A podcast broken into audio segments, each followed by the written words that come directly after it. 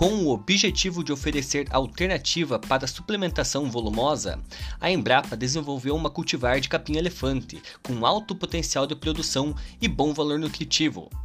Seja bem-vindo ao Bovecast. No episódio de hoje iremos falar sobre a BRS Capiaçu.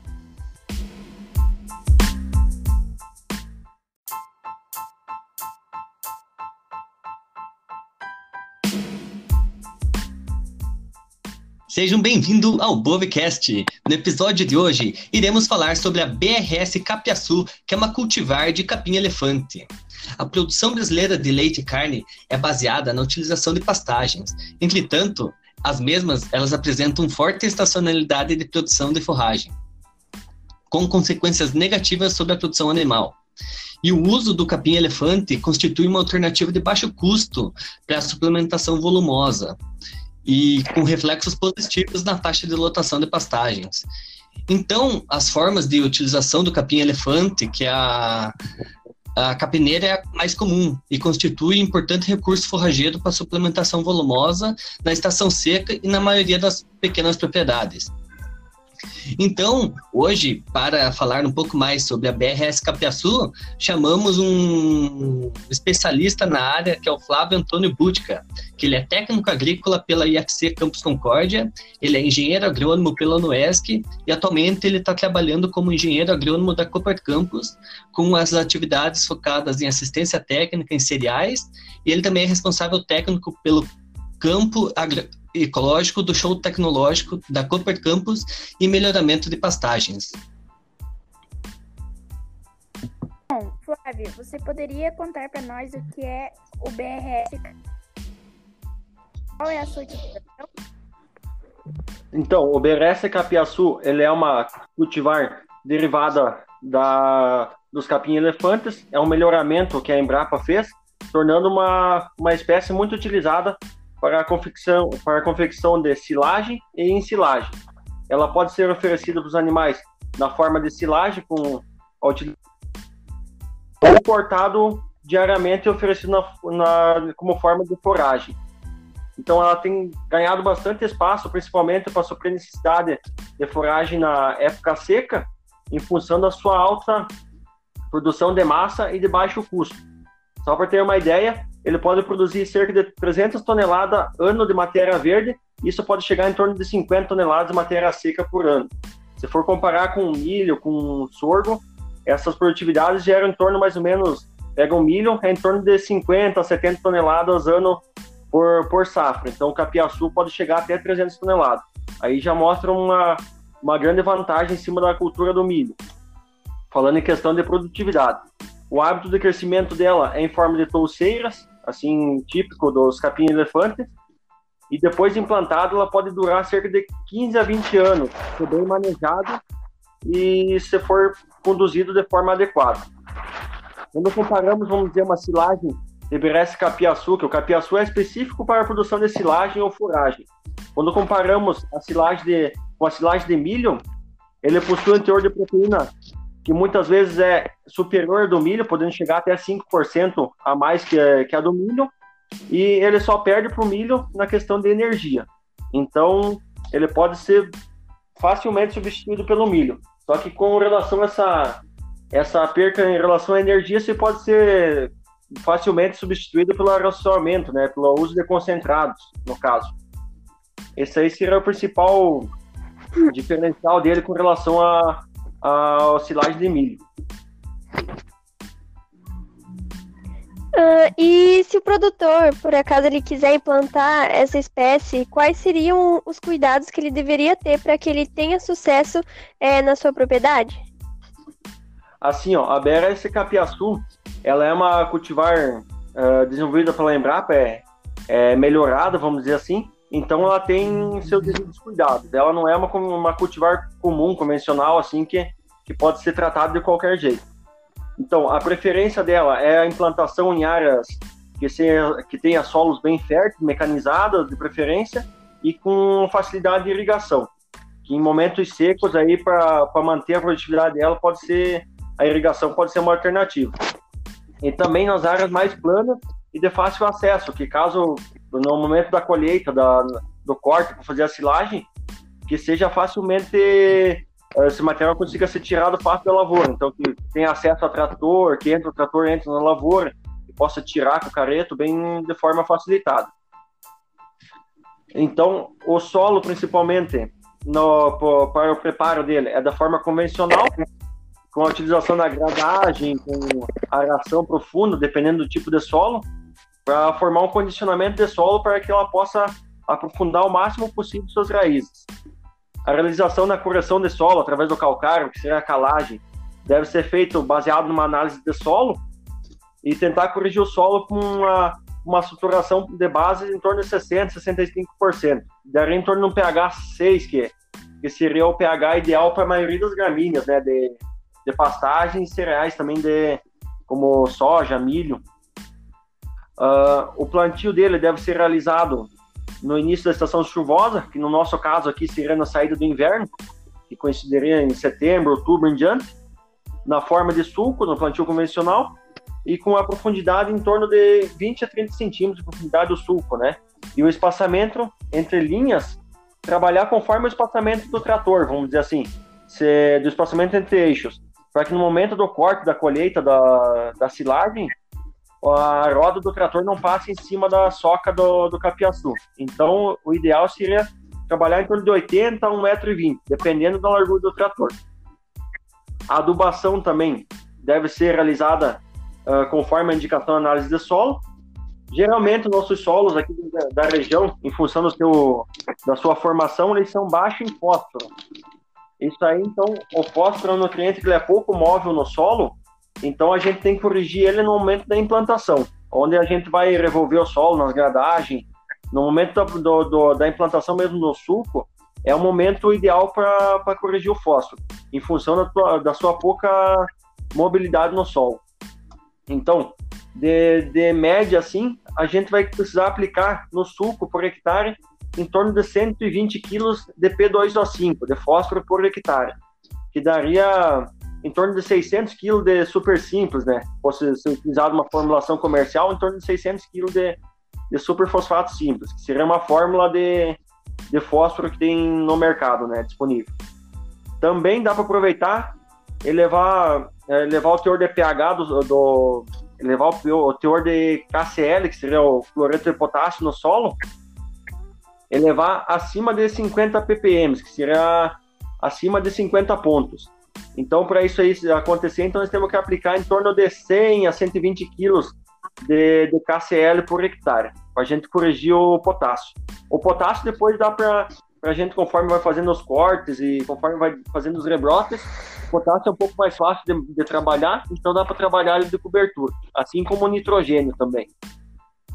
A primeira adubação de cobertura, que seria a, a de manutenção, vamos dizer assim, depois do que, que ele já foi implantado, depois que ele que ele estiver nascendo e após o primeiro corte, então.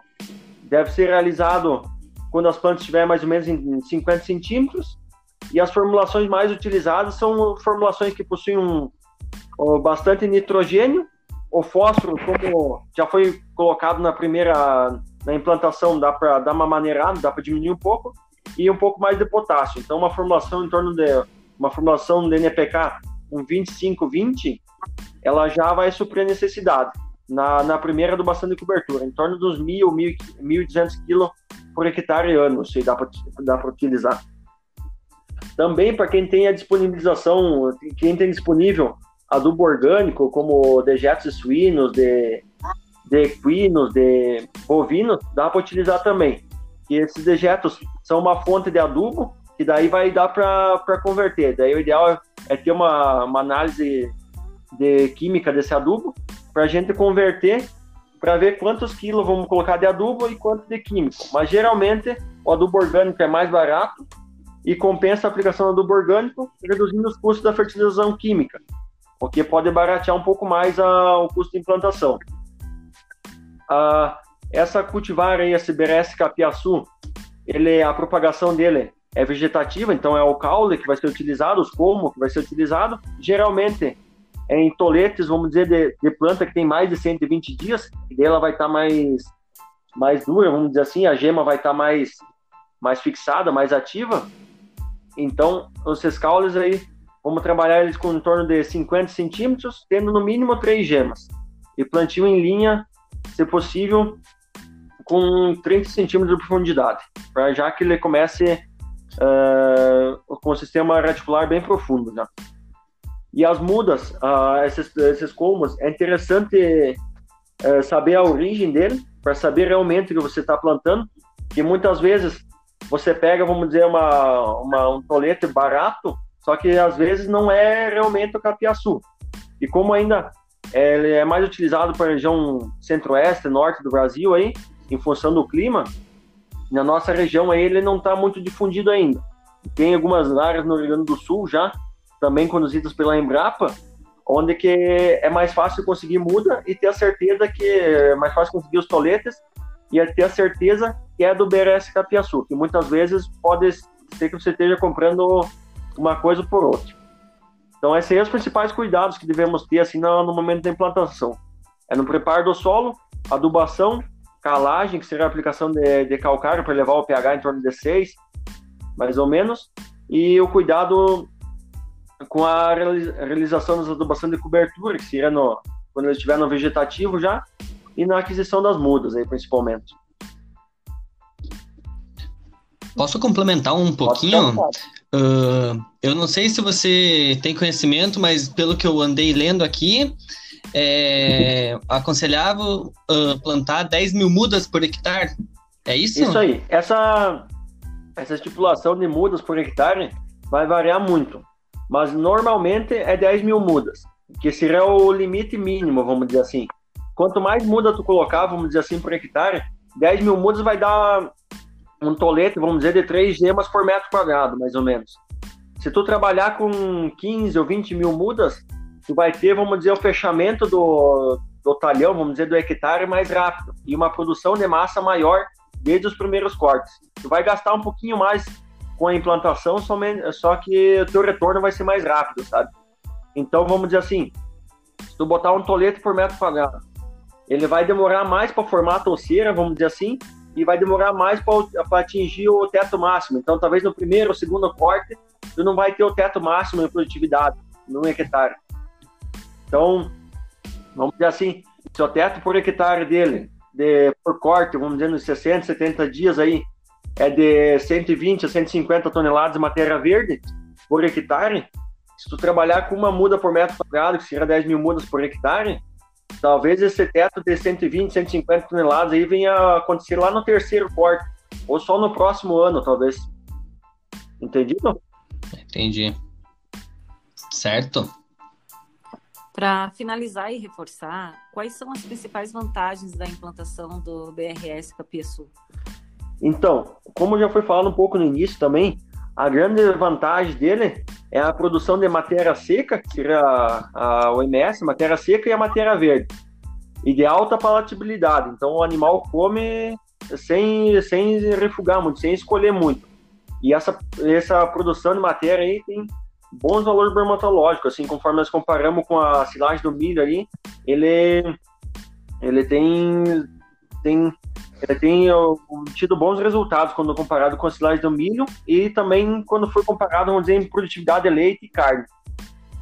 Também um, outra vantagem muito, uh, muito relevante é a produção de, de um volumoso de forma barata, que tem um custo, vamos dizer, inicial relativamente alto em função da, da, da grande quantidade de toletes que vai de, de mudas, só que depois o custo de manutenção dele é muito baixo se comparar com o rendimento que ele tem, que ele oferece. E também pelo tempo que ele fica implantado, se for manejado bem, 15 anos aí de, de, de tu tendo uma pastagem boa, tendo uma foragem boa na tua propriedade e, ter, e rendendo bastante. Outra grande vantagem também dele, principalmente para, para os períodos de, de seca, é o sistema radicular dele agressivo. Então, por isso que, conforme eu comentei lá no momento da implantação, tem que fazer uma aragem boa, uma gradagem, preparar bem o solo, adubar, aplicar calcário. Então, nós fazendo esse, esse condicionamento no início, do, fazendo esse condicionamento de solo no início, depois lá na frente, caso a gente passar por um período seco, que nem nós estava passando agora nessa safra passada, e vai ser na próxima safra que também vai ser seco, então esse esse diferencial, esse sistema radicular mais profundo dele, vai tornar ela mais resistente à estiagem, mantendo a produtividade mesmo em período mais seco. Esse é o grande difer diferencial dela. Então, só resumindo, a, a, resumindo as vantagens. A grande produção de matéria seca, matéria verde, palatabilidade, o bom valor bromatológico, custo-benefício do, do volumoso e um bom sistema radicular que vai proporcionar a produção de, de foragem de, em grande quantidade e qualidade no período seco também. Certo. Uh, bom, a gente percebe, né? Você mesmo disse, é, é um bom custo-benefício essa forrageira. E, e ela está ganhando bastante força no Brasil. E quem sabe, né, na nossa região não comece a difundir bastante ela e, né, e ganhe forças, né? Por questões de comparação mesmo ao milho, né? Que ela é uma. Ela acaba tendo um custo-benefício maior. Bom, acho que o tempo está ótimo. Obrigado, Flávio, pelas informações técnicas. Agregou bastante para nossa nosso podcast de hoje. Também agradeço a Gislaine, a Pietra e a Bárbara que está aí conosco, fazendo as perguntas e ajudando a fazer ficar melhor esse programa. E é isso, galera. Obrigado. Tchau. Valeu.